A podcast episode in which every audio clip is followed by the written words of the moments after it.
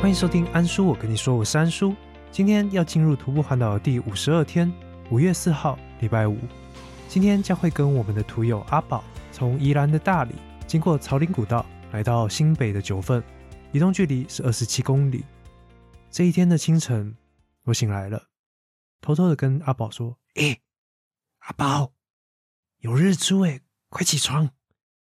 那因为正处于台湾本岛最接近东方的宜兰大理，啊，以及我本身的老人病，虽然气象预报说了天气不一定会好，但还是起床来看看是否有日出。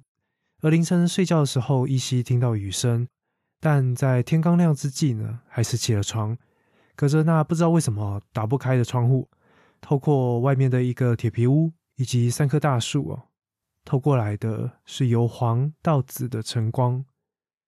虽然在这次徒步环岛的整趟旅途当中，都没有在任何一次的清晨冲出背包客栈啊，跑去海边看日出，但是我相信这一天一定有蛋黄日出，我就是这么的相信着。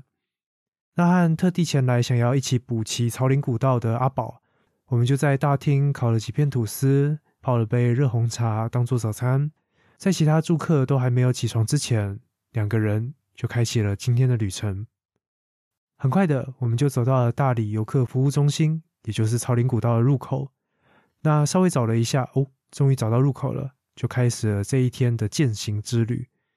而两个臭直男呢，就是会有一种莫名的竞争心态，加上我就是一个很容易喘，但是其实身体不会累的一个体质，我自己也不知道到底为什么啦。那自己解释呢，就是一种很耗氧体质哦。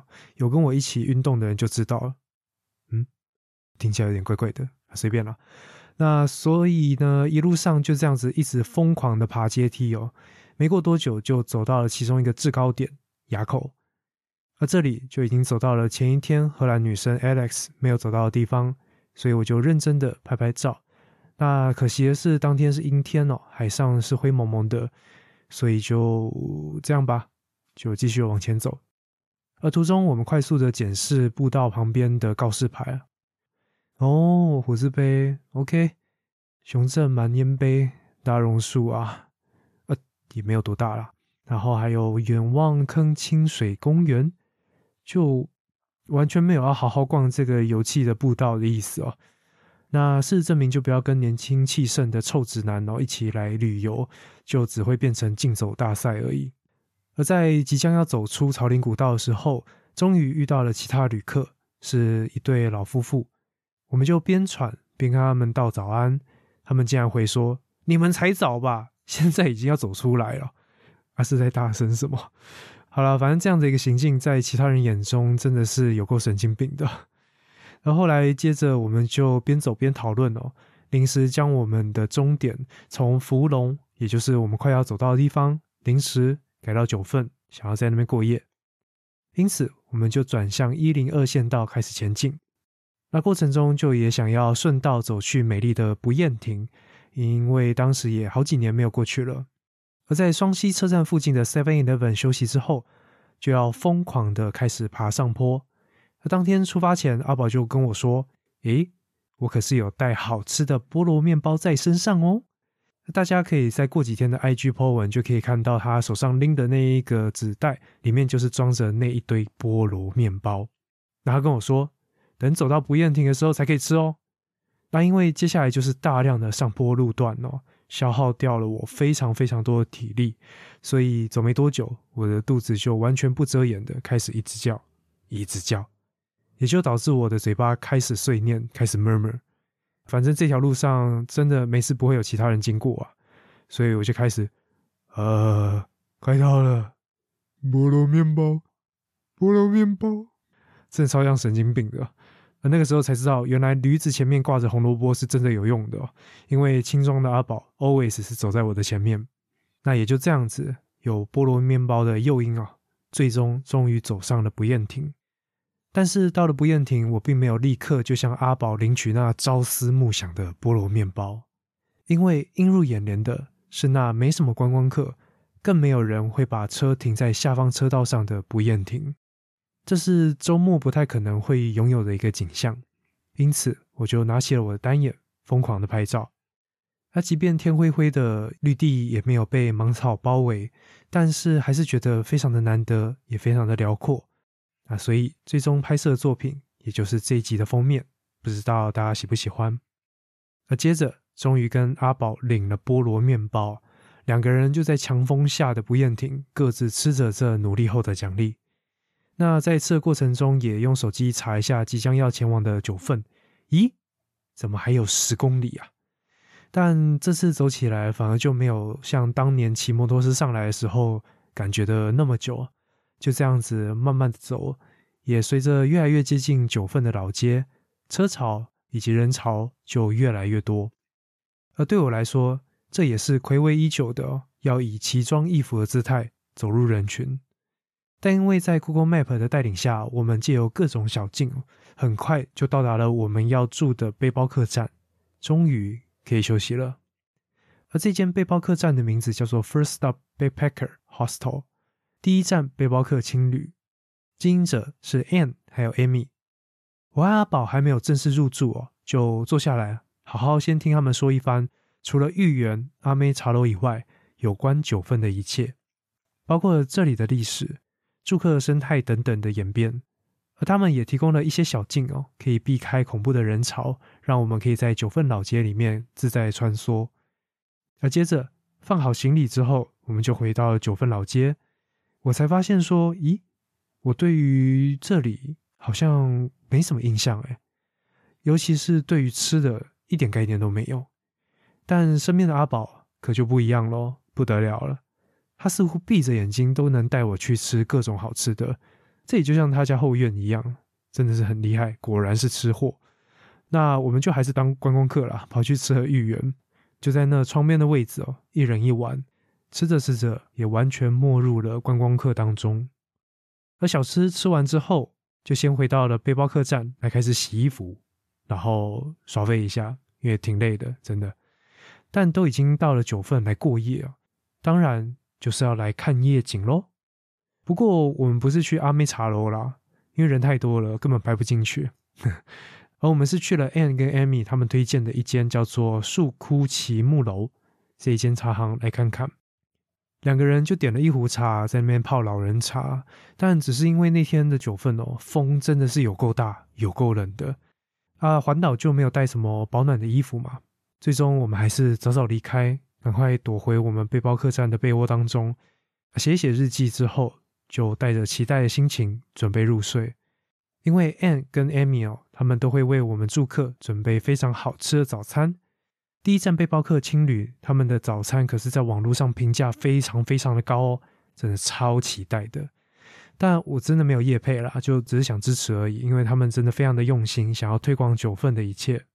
如果有到九份想要住背包客栈，认识一些新朋友的听众的话，欢迎就到这一间第一站。背包客情侣，好，那今天的故事算是蛮短的，因为后面除了想要做听众回馈以外，也想要跟大家分享一个资讯。首先是听众的私讯，第一位听众呢，我们叫他 M 男子好了。这期间他有来跟安叔这边私讯，询问了许多有关徒步环岛的一些细节。那在节目上架的今天呢，他应该已经出门了。他将会从台南开始以顺时针的方式呢进行他的徒步环岛。呃，如果你这边有听到的话，希望当时提供给你的一些资讯有帮助。